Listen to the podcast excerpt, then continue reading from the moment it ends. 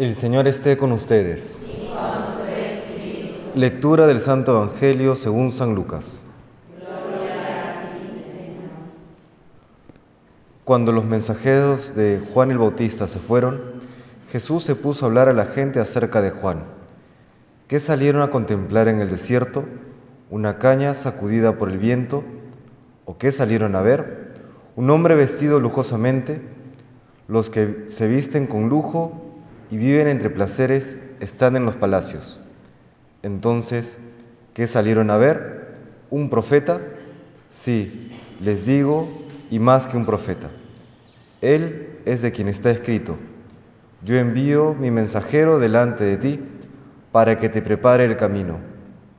Les digo que entre los nacidos de mujer nadie es más grande que Juan, aunque el más pequeño en el reino de Dios es más grande que él. Al oírlo, toda la gente, incluso los publicanos que habían recibido el bautismo de Juan, reconocieron la justicia de Dios, pero los fariseos y los maestros de la ley, que no habían aceptado su bautismo, frustraron el designio de Dios para con ellos. Palabra del Señor.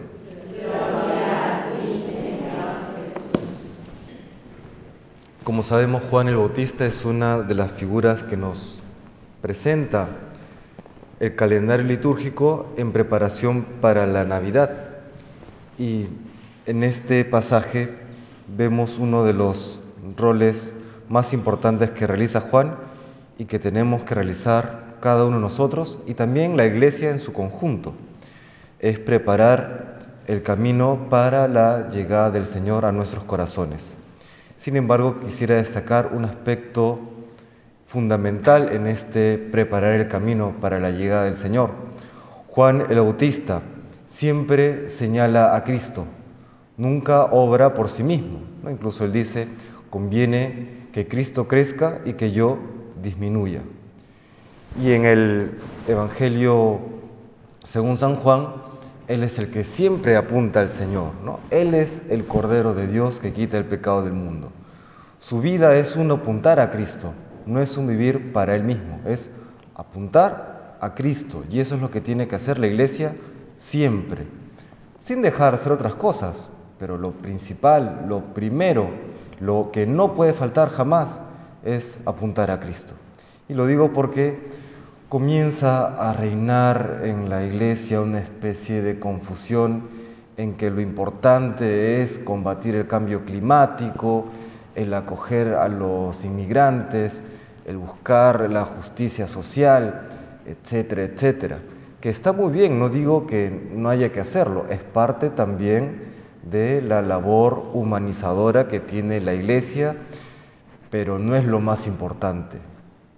Todo eso puede no haber. Y mientras la iglesia anuncie a Cristo, lleve a las personas a Cristo, pues está cumpliendo su misión. Todo lo demás es accesorio, como San Juan Bautista.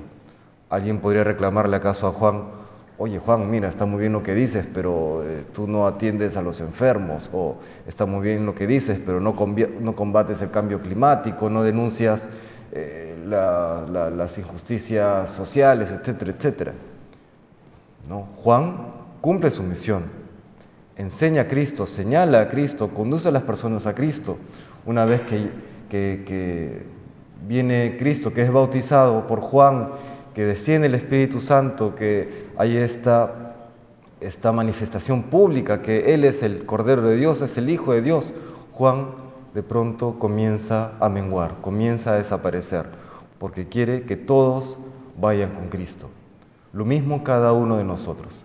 Está muy bien hacer las labores específicas que cada uno tiene, pero recordemos que cada una de esas labores debe apuntar a Cristo. Si nuestra labor, si nuestro quehacer cotidiano no, no lleva a las personas a Cristo, entonces podremos ser, como dice el, el Rodríguez, ¿no? podemos ser muy buenos ecónomos, podemos ser muy buenos profesionales, podremos ser muy buena labor específica que tengamos, pero no estamos siendo buenos hijos de Dios, no estamos siendo buenos consagrados, no estamos siendo buenos sacerdotes. Apuntar a Cristo, eso nos recuerda el día de hoy, que podamos pues cumplir con esta maravillosa misión que el Señor nos encarga, nos, ha confiado de anunciar a Cristo, de llevar a todas las gentes más cerca a su corazón. Que el Señor nos bendiga.